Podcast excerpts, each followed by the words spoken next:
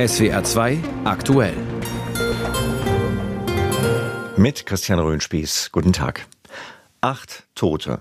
Nach der Amoktat von Hamburg berichten wir über das, was man bisher über den Angriff weiß und erste Reaktionen. Xi Jinping wurde erwartungsgemäß als chinesischer Staatschef bestätigt. Unser Korrespondent erklärt, wie Xi das politische System in China weiter auf sich zuschneidet und Vorfühlen in den USA. EU-Kommissionspräsidentin von der Leyen versucht in Washington Nachteile für europäische Unternehmen zu verhindern. Nach der Amoktat in Hamburg sind acht Menschen tot. Unter ihnen ist offenbar auch der Angreifer. Er hatte gestern Abend bei einer Versammlung der Zeugen Jehovas um sich geschossen. Ingmar Schmidt fasst zusammen, was man bisher über die Tat weiß. Der Mann feuerte immer wieder durch ein Fenster auf die Gläubigen, dann drang er in das Gebäude ein und gab erneut Schüsse ab. Ein Großaufgebot von Rettungskräften und Polizei raste zum Einsatzort. Anschließend trugen Beamte mehrere Schwerverletzte aus dem Gotteshaus, um sie in Sicherheit zu bringen, darunter auch eine schwangere Frau, die ebenfalls getroffen worden war. Aus dem oberen Stockwerk war ein einzelner Schuss zu hören. Kurz darauf entdeckten die Polizisten einen toten Mann, vermutlich der Angreifer. Laut Spiegel soll es sich bei ihm um ein früheres Mitglied der Glaubensgemeinschaft handeln, der aus der Gemeinde ausgeschlossen worden war. In einer Stellungnahme erklärten die Zeugen Jehovas am Vormittag, tief betroffen von der Amoktat zu sein. Seelsorger der Gemeinde würden jetzt die Familien der Opfer und Augenzeugen betreuen, die den Angriff mit ansehen mussten. In Hamburg beginnt in diesen Minuten eine Pressekonferenz der Polizei, in der weitere Einzelheiten zu der Tat bekannt gegeben werden sollen. Der Angriff sorgt auch in der Politik für Bestürzung. Bundespräsident Steinmeier sagte, er sei entsetzt und seine Gedanken seien bei den Toten und deren Familien. Weitere Reaktionen hat Silvia Burian. Bundeskanzler Olaf Scholz spricht von einer brutalen Gewalttat. Seine Gedanken seien bei den Opfern, deren Angehörigen und Sicherheitskräften, die, so Scholz, einen schweren Einsatz hinter sich hätten. Auch Bundesinnenministerin Nancy Faeser äußerte sich erschüttert über die so wörtlich furchtbare Gewalt. Die Hintergründe würden jetzt mit Hochdruck ermittelt. Das hat auch Innensenator Andi Grote via Twitter betont. Die näheren Umstände der Tat sollen jetzt schnell vollständig aufgeklärt werden. Zum Einsatz heute Nacht sagte Grote, die Polizei sei sehr schnell vor Ort gewesen und habe diese extrem herausfordernde Lage hochprofessionell und umsichtig bewältigt. Der erste Bürgermeister Peter Tschentscher hatte noch in der Nacht getwittert, die Meldungen aus Alsterdorf Großborstel sind erschütternd. Den Angehörigen der Opfer gilt mein tiefes Mitgefühl. Dem schloss sich die zweite Bürgermeisterin Katharina Fegebank an. Mit weiteren Informationen zur Amoktat von Hamburg rechnen wir in den nächsten Minuten. Ich habe es gesagt, da läuft eine Pressekonferenz der Polizei. Wo steht die CDU mit Blick auf die großen politischen und gesellschaftlichen Themen wie Sicherheit, Klimawandel, Technologie oder Sozialstaat. Sowas wird in der Regel in Grundsatzprogrammen festgelegt. Das letzte Grundsatzprogramm der CDU stammt aus dem Jahr 2007. Seitdem hat sich die Welt deutlich verändert. Deshalb soll 2024 ein neues beschlossen werden. Ideen dafür werden in diesem Monat auf vier Regionalkonferenzen gesammelt und diskutiert. Außerdem sollen später entsprechende Fragebögen an alle Parteimitglieder verschickt werden. Die erste Regionalkonferenz fürs neue Grundsatzprogramm der Christdemokraten war gestern Abend in Pforzheim. Ihres Volk aus der Redaktion Landespolitik war für uns dabei. Das Thema Nachhaltigkeit treibt die Partei um, das wird in Pforzheim klar. Schließlich trägt man das C im Namen und das Christentum bringt eine gewisse Verantwortung gegenüber der Schöpfung mit sich. Die CDU hat an der Stelle Nachholbedarf, findet eine Teilnehmerin. Nachhaltigkeit ist nicht gleichzusetzen mit Ökologie, sondern es gibt drei Säulen der Nachhaltigkeit.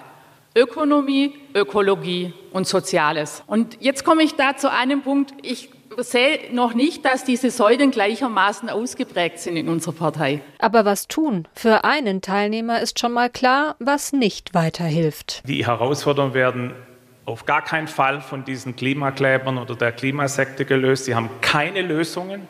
Der Bundesvorsitzende Friedrich Merz macht Hoffnung. Mit modernster Technologie könne man den Klimawandel vielleicht sogar schneller in den Griff bekommen als bisher beschlossen. Er nennt Beispiele.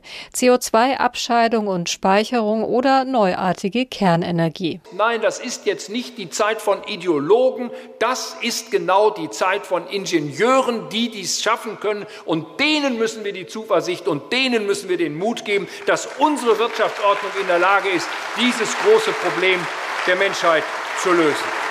Ein zweiter wichtiger Punkt. Das C im Namen bringt auch eine soziale Verantwortung mit sich. Ein Themenbereich, der in der Vergangenheit nicht gerade zu den Kernkompetenzen des Friedrich Merz gehört hat. Aufhorchen lässt da seine Antwort auf eine Frage zur Gesundheitspolitik, in der er einräumt, die Abgrenzung zu dem, was Daseinsvorsorge ist, was nicht allein nach Marktkräften geregelt und geordnet werden kann, die müssen wir vornehmen. Und wenn es nur noch unter ökonomischen Gesichtspunkten beurteilt wird, welche Behandlungen, welche Operationen durchgeführt werden und vor allem welche nicht, dann stimmt in diesem System irgendetwas nicht. Bei der Altersvorsorge dagegen soll der Staat sich möglichst zurückhalten. Die Idee der CDU, wer kein Vermögen hat, soll die Chance bekommen, eins zu bilden. Am Ende der ersten von vier Regionalkonferenzen zeigt sich Baden-Württembergs CDU-Landesvorsitzender Thomas Strobel zufrieden. Ich fand, es war eine gute, konstruktive Stimmung. Das waren die richtigen Themen, die angesprochen worden sind. Also wenn es so weitergeht in Deutschland, wie wir in Baden-Württemberg begonnen haben, dann wird das ein super Grundsatzprogramm für die CDU in Deutschland. Am heutigen Freitag geht es für die Christdemokratinnen und Demokraten im nordrhein-westfälischen Münster weiter. Nach einem Konvent im Sommer soll das neue Grundsatzprogramm bis zur Europawahl 2024 fertig sein. SWR 2 aktuell. Eigentlich wollte Bundesfinanzminister Lindner von der FDP kommenden Mittwoch die Eckpunkte für den Bundeshaushalt 2024 und die Finanzplanung bis 2027 vorlegen. Erst im Kabinett, danach auf einer Pressekonferenz. Seit dem Abend ist bekannt, dass Lindner den Termin abgesagt hat. Einen neuen gibt's bisher nicht. Was dahinter steckt, besprechen wir mit Hauptstadtkorrespondent Lothar Lenz. In diesem Stadium der Haushaltsplanung ist es eher ungewöhnlich, dass es so einen Rückzieher gibt. Das deutet auf sehr grundsätzlichen Streit hin. Warum kriegt der Finanzminister die Eckpunkte für den Haushalt bis am Mittwoch nicht an den Start? Weil seine Kolleginnen und, aus, und Kollegen aus dem Bundeskabinett mehr Ausgaben angemeldet haben von insgesamt so um die 70 Milliarden Euro, die in diesem Bundeshaushalt für das nächste Jahr beim besten Willen nicht unterzubringen sind, wenn man nicht entweder neue Schulden macht, also die Schuldenbremse des Grundgesetzes verletzt. Der Bundestag müsste die dann wieder aufheben, so wie schon in der Corona-Pandemie, oder aber die Steuern erhöht. Und Lindner hat eben schon im Wahlkampf als FDP-Vorsitzender versprochen, dass er beides nicht tut. Das heißt, da ist er jetzt sozusagen bei seiner DNA, bei seinem, dem Kern seines politischen äh, Versprechens. Und äh, man kann sagen, in der Konsequenz war der Streit zwischen den Ampelparteien noch nie so zäh wie im Moment. Was sind denn die teuersten Wünsche? Also fangen wir mal mit dem Wehretat an. Boris Pistorius, der Verteidigungsminister, hat so etwa 10 Milliarden Euro angemeldet. Das ist aber unstrittig zwischen allen, dass da mehr Geld in die Bundeswehr fließen muss, die ja über Jahre und Jahrzehnte unterfinanziert war. Mhm. Aber dann geht's los mit dem Streit. Die Kindergrundsicherung von Lisa Paus, der Familienministerin, ab 2025 soll etwa so 10 bis 12 Milliarden Euro kosten. Das soll im nächsten Jahr schon angeschoben werden. Dann hat Robert Habeck noch gar nicht beziffert, wie viel er denn zusätzlich braucht braucht, um den Austausch alter Öl- und Gasheizungen anzuschieben und zu subventionieren. Karl Lauterbach, der Gesundheitsminister, braucht Geld für die Krankenhausreform und alles das, was mit Demografie zu tun hat, also der staatliche Zuschuss an die Krankenkassen, an die Rentenversicherung, der steigt ohnehin von Jahr zu Jahr. Die Zinsen steigen, das heißt also auch die Schulden, die der Bund schon hat, werden von Jahr zu Jahr teurer. Und das sind alles Gründe eben für Christian Lindner zu sagen, jetzt müssen wir auch über das Sparen und das Streichen reden, denn mehr Geld Geld ist nicht da. Mhm. Das heißt dann aber auch, wenn wir das jetzt hören, dass das Treffen auf Schloss Meseberg vom Wochenende an diesem grundsätzlichen Dissens nichts geändert hat. Wie will Lindner jetzt weiter vorgehen? Naja, er wird jetzt nochmal alle Kabinettskolleginnen und Kollegen einbestellen zu Einzelgesprächen. So war das in der ersten Runde auch schon. Und dann mit denen halt besprechen, was braucht ihr mehr und wo könnt ihr eben auch streichen. Die Alternative wäre, dass es eine globale Minderausgabe gibt, dass also alle einzelnen Ressorts sozusagen, ich sag mal, drei oder fünf Prozent ihres äh, Etats zurückgeben müssten oder dass das entsprechend gestrichen würde. Aber das ist zum Beispiel beim Wehretat ja völliger Unsinn, nachdem nun alle darüber politisch einig ja. sind, dass dahin mehr Geld fließen muss. Also das kann auch keine pauschale Lösung sein. Das Bundesfinanzministerium sieht in der Verschiebung jetzt erstmal, Zitat, kein Drama. Wie problematisch kann das in den nächsten Wochen und Monaten noch werden? Also es ist schon ein, man, wenn man so will, existenzieller Streit in der Ampelkoalition, ob man jetzt eben wirklich an der einen oder anderen Stelle Steuern erhöht oder neue Steuern schafft, wie zum Beispiel die Vermögenssteuer, oder ob man nochmal, wie in der Pandemie, ähm, die Schuldenbremse aufhebt und neue äh, Schulden eingeht, also Kredite aufnimmt, um das alles zu bezahlen. Das ist ein Grundsatzstreit und der ist noch nicht gelöst, aber bis zum Sommer muss es irgendwo auf Papier stehen, wie der Haushalt im Kern aussehen soll. Und dann muss der Bundestag ihn ja beraten. Vielen Dank. Lothar Lenz in Berlin. Bundesfinanzminister Lindner hat die Veröffentlichung der ersten Eckpunkte für den Haushalt vom nächsten Mittwoch erstmal auf unbestimmte Zeit verschoben. Es war reine Formsache, obwohl es historische Dimensionen hat. Der sogenannte Nationale Volkskongress hat in Peking Xi Jinping als Staatschef bestätigt für eine dritte Amtszeit. Dafür hat der chinesische Staats- und Parteichef extra die Verfassung ändern lassen. Für seine Vorgänger war jeweils nach zweimal fünf Jahren Schluss. Und das ist nicht die einzige Begrenzung, über die sich der alte und neue starke Mann in China hinwegsetzt. Benjamin Eisel berichtet. 中华人民共和国主席候选人 习近平赞成两千九百五十二票，宣读完毕。Alle 2952 Delegierten in der großen Halle des Volkes stimmten mit Ja. Es gab keine Enthaltungen, keine Gegenstimmen und auch keinen anderen Kandidaten. Auch als Militärchef wurde Xi Jinping von den Delegierten einstimmig bestätigt. Nun ist formell besiegelt, was ohnehin schon klar war. Xi Jinping kann die Volksrepublik unangefochten weitere fünf Jahre autoritär regieren. Die Grundlage dafür hatte bereits der Parteitag der Kommunistischen Partei im Herbst gelegt. Dort ist Xi von den Delegierten für eine dritte Amtszeit als Parteichef bestätigt worden, das wichtigere Amt in China. Um zu viel Machtkonzentration zu verhindern, war eigentlich nach zwei Amtszeiten und zehn Jahren Schluss an der Spitze von Staat und Partei. Doch Xi Jinping hat extra die Verfassung ändern lassen, um das Land weiter führen zu können und setzt sich außerdem über das bisherige Alterslimit hinweg. Der 69-Jährige ist damit so mächtig wie keiner in China seit Mao Zedong, dem Gründer der Volksrepublik. Die Delegierten bestätigten außerdem Han Zheng als Vize-Staatschef und Zhao Lezi als neuen Vorsitzenden des Nationalen Volkskongresses. Der Volkskongress hat darüber hinaus einem großen Umbau des Staatsapparats zugestimmt, in dessen Zuge auch Jobs wegfallen sollen. Unter anderem wird eine neue Finanzaufsicht geschaffen. Damit soll die Kontrolle von Banken, Versicherungen und Finanzplattformen besser koordiniert werden. Laut Alicia Garcia Herrero ein notwendiger Schritt. Sie ist Chefökonomin der Region Asien-Pazifik bei der französischen Investmentbank Natixis. Man muss die Interessen zusammenführen. Wenn man das nicht macht, dann will die Versicherungsaufsicht die Versicherungsbranche nicht anrühren, die Bankenaufsicht nicht die Banken. Sie schützen ihre Sektoren. Man braucht also einen Big Brother, der sagt, eure einzelnen Interessen spielen für mich keine Rolle. Das ist ganz normal bei Restrukturierungen im Finanzwesen. Ich denke, wir werden in der nächsten Zeit viele Nachrichten aus China über Konsolidierungen hören. Eine kleinere Bank wird von einer größeren übernommen, eine große Versicherungsgesellschaft, die eine andere übernimmt. Der Volkskongress hat auch beschlossen, eine nationale Behörde zur Verwaltung von Daten einzurichten. Außerdem wird das Wissenschafts- und Technologieministerium umstrukturiert. Damit sollen Innovationen besser gefördert werden, mit dem Ziel, China schneller technologisch eigenständig zu machen. Hintergrund sind unter anderem Sanktionen der USA im Bereich Mikrochips. Die Staats- und Parteiführung wirft dem Westen vor, den Aufstieg Chinas bremsen zu wollen. Die jährliche Tagung des Nationalen Volkskongresses geht noch bis Montag. Die knapp 3000 nicht demokratisch gewählten Delegierten stimmen üblicherweise allem zu, was ihnen die Staats- und Parteiführung vorlegt. China will stärker werden. Das ist normalerweise eine der Kernaussagen bei jedem chinesischen Volkskongress. Das macht Sorgen in der EU, aber auch der Blick über den Atlantik, weil man in Brüssel zusehen muss, dass die USA zukunftsträchtigen Industrien mit Milliardensubventionen unter die Arme greifen.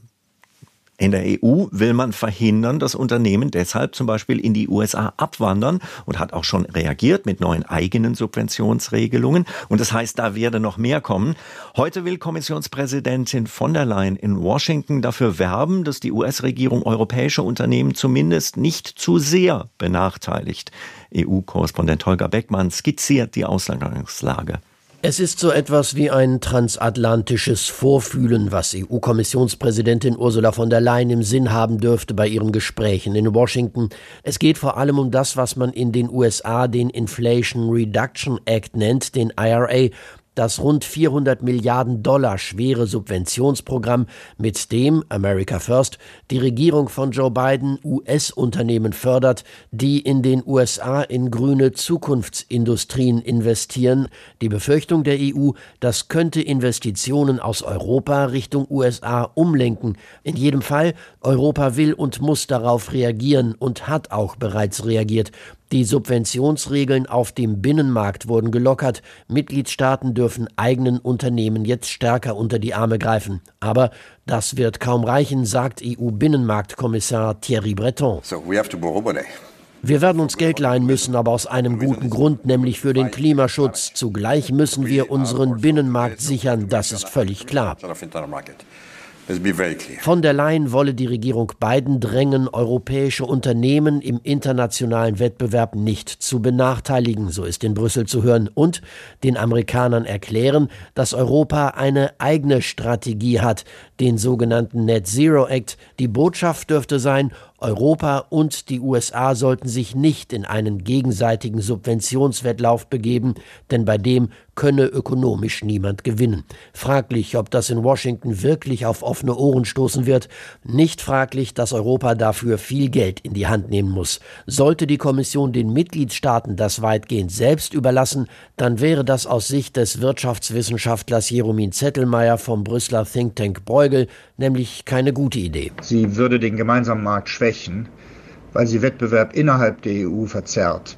Sie hilft Unternehmen in Ländern, die von Subventionen Gebrauch machen, nicht aber ihren Wettbewerbern in anderen Ländern der EU. Die Folge könnte ein innereuropäischer Subventionswettlauf sein, der den gesamten Binnenmarkt in eine Schieflage bringen würde, weil ökonomisch starke Staaten sich das leisten können, andere aber nicht. Die grüne Europaparlamentarierin, Vorsitzende des Binnenmarktausschusses dort, Anna Cavazzini, beschreibt das so. Deswegen fordern wir als Europäisches Parlament auch einen Souveränitätsfonds, der insbesondere solchen Mitgliedstaaten, die nicht die finanziellen Mittel haben, ein bisschen stärker unter die Arme greift. Staaten wie Deutschland, Schweden, Dänemark oder die Niederlande haben da allerdings bereits abgewinkt. Sie wollen keine weiteren Milliardenfonds aus Brüssel und auch keine weiteren europäischen Schulden. Also bleibt die Frage, was Europa den USA wirklich entgegensetzen kann und wie man das bezahlen will. Klar ist dabei für die EU, das transatlantische Verhältnis darf darunter nicht leiden. Inzwischen heißt es sogar, man strebe eine Art Freihandelsabkommen mit den USA an. Jedenfalls, man braucht die Vereinigten Staaten wegen des Ukraine-Krieges mehr denn je. In München läuft gerade die Handwerksmesse. Deshalb trifft sich Bundeskanzler Scholz dort gerade mit Vertretern der großen deutschen Wirtschaftsverbände zum Spitzengespräch. Bedarf dafür gibt's offenbar. In der Wirtschaft ist die Kritik an der Bundesregierung zuletzt deutlich lauter geworden. Hans-Joachim Viehweger aus unserem Hauptstadtstudio zu den Erwartungen der Wirtschaft an die Politik. Zunächst einmal die gute Nachricht. Trotz der zeitweise dramatisch gestiegenen Energiepreise ist die deutsche Wirtschaft von einer Rezession verschont geblieben, auch dank der Krisenmaßnahmen der Politik. Stichwort LNG-Gas. Das würdigen auch die Vertreter der Wirtschaftsverbände. Doch zugleich blicken sie bang in die Zukunft. Viele bisherige Standortvorteile seien gefährdet, beklagt zum Beispiel die Deutsche Industrie- und Handelskammer. Nicht nur die günstige Energieversorgung, sondern auch verlässliche und transparente Behörden, gute Bildung, ausreichende Fachkräfte sowie die Verkehrsinfrastruktur. Gegensteuern sei daher angesagt und das vor allem in vier Bereichen. Erstens. Die Kosten müssen runter. Da wir beschäftigungsintensiv sind im Handwerk, drückt uns natürlich das Thema Kosten der Solidar- und Sozialsysteme, sagt Holger Schwannecke vom Zentralverband des deutschen Handwerks. Die Sozialversicherungsbeiträge, die auch dank der guten Beschäftigungslage lange stabil waren, sind wieder über 40 Prozent gestiegen. Die Kosten für die Kranken- und die Pflegeversicherung könnten das Problem verschärfen. Aber natürlich drücken auch die Energiepreise weiter. Viele Unternehmen haben von der Strom- und Gaspreisbremse wegen hoher Auflagen nichts. Zweitens. Fachkräfte dringend gesucht. Für viele Unternehmen ist es existenziell. Sie werden verschwinden und pleite gehen, wenn sie eben nicht die Personen haben, die sie brauchen, um Zukunftsinvestitionen, digitale Produkte in neue Technologien gestalten zu können. Warnt DIW-Präsident Marcel Fratscher. Erleichterungen bei der Zuwanderung von Fachkräften erhofft sich daher die Wirtschaft, aber nicht nur in Gesetzesform. Selbst das beste Fachkräfteeinwanderungsgesetz bringe nichts, so DIHK-Präsident Adrian, wenn potenzielle Arbeitskräfte in ihrem Heimatland sechs Monate auf einen Termin im deutschen Konsulat warten müssten. Drittens weniger Bürokratie. Gerade wenn Sie ohnehin zu wenig Fachkräfte haben, dann ist der Frust groß, wenn Sie erfahren, dass diese Mitarbeiter nicht für den Dienst am Kunden eingesetzt werden können, sondern zum Teil eben noch auf Papier behördliche Anforderungen erfüllen müssen. Erläutert Achim Derks, stellvertretender Hauptgeschäftsführer der DIHK. Ständig neue Dokumentationspflichten und Vorgaben, oft auch aus Brüssel, machten den Unternehmen das Leben schwer. Stichwort Lieferkettengesetz. Die Bürokratie erwürgt uns inzwischen, sagt Handwerkspräsident Dittrich. Und die versprochene Beschleunigung von Genehmigungs- und Planungsverfahren komme nicht voran. Viertens. Staatseingriffe begrenzen. Das ist die Frage, wie kann man es einfacher machen und wie kann man die Anreize an der richtigen Stelle, in der richtigen Höhe setzen, damit die Dinge auch passieren. Ja zu Rahmenbedingungen, sagt Holger Lösch, der stellvertretende Hauptgeschäftsführer des BDI, aber bitte keine Vorgaben im Detail. Gerade wenn es um den Weg hin zur Klimaneutralität geht. DIHK-Präsident Adrian wird noch deutlicher. Er beobachtet den Versuch einer überkomplexen staatlichen Detailsteuerung. Ähnlich wie die FDP plädiert die Wirtschaft daher für Technologieoffenheit und wehrt sich gegen Verbote einzelner Technologien, sei es im Verkehr oder beim Wohnen. Um 12.27 Uhr bleiben wir wirtschaftlich. Gute Zahlen für das vergangene Jahr und noch bessere für das laufende. Daimler Truck hat heute seine Bilanz für 2022 vorgestellt. Nach dem Börsengang Ende 2021 das erste volle Jahr des Unternehmens. Und auch Prognosen für 2023 wurden aufgestellt. SWR Wirtschaftsredakteur Michael Wegmar, fangen wir mit dem Rückblick an. Wie lief das vergangene Jahr für den Lkw-Bauer? Das lief im Großen und Ganzen überraschend gut. Der Umsatz ist um knapp 30 Prozent gestiegen, der Gewinn nach Steuern sogar um 55 Prozent auf knapp 4 Milliarden Euro. Und das, obwohl dieses Jahr immer noch stark von Lieferkettenproblemen geprägt war. Darauf hat das Unternehmen heute auch nochmal ganz besonders hingewiesen. Auf der anderen Seite war die Nachfrage bei Daimler Truck einfach riesengroß. Insgesamt sind ja schwere Nutzfahrzeuge weltweit gefragt. Während der Absatz von leichten Transportern und Vans zurückgeht, steigt er bei Lastwagen. Und da hatten wir im vergangenen Jahr Monate in der EU mit einem Plus bei den Neuzulassungen sogar von 20 bis 25 Prozent. Mhm. Und wenn dann zum Beispiel Lieferkettenprobleme kleiner werden in diesem Jahr, dann steigen vermutlich auch nochmal Umsatz und Gewinn? So ist es richtig. Es deutet auch einiges darauf hin, dass diese Lieferengpässe weiter abnehmen. Die Schiffscontainerbranche zum Beispiel geht weltweit von stabilen Schifffahrtsraten aus. Und deshalb erwartet beim Umsatz Daimler Truck noch ein paar Milliarden mehr. Und diese steigenden Umsätze auch in diesem Jahr, die haben zum Teil übrigens mit einem Effekt zu tun, von dem alle Autobauer profitieren, zumindest bei den Umsatzzahlen. Das sind die Preiserhöhungen. Autos werden einfach teurer teurer verkauft. Die Preise für Verbrenner-Lkw steigen und sie werden nach Prognosen auch noch weiter steigen. Und auch der bereinigte Gewinn soll im kommenden, im laufenden Jahr zulegen um mindestens 15 Prozent. Eine erste Dividende für Aktionärinnen und Aktionäre in diesem ersten Börsenjahr ist auch festgelegt worden. 1,30 pro Aktie. Das heißt, die Trennung bei Daimler in Pkw und Lkw hat sich aus Konzernsicht bisher gelohnt? Das würde ich im Augenblick sofort so unterschreiben. Bei Mercedes, also den Pkw, brummt das Geschäft. Die Strategie, da eher auf Luxus zu setzen, zahlt sich aus.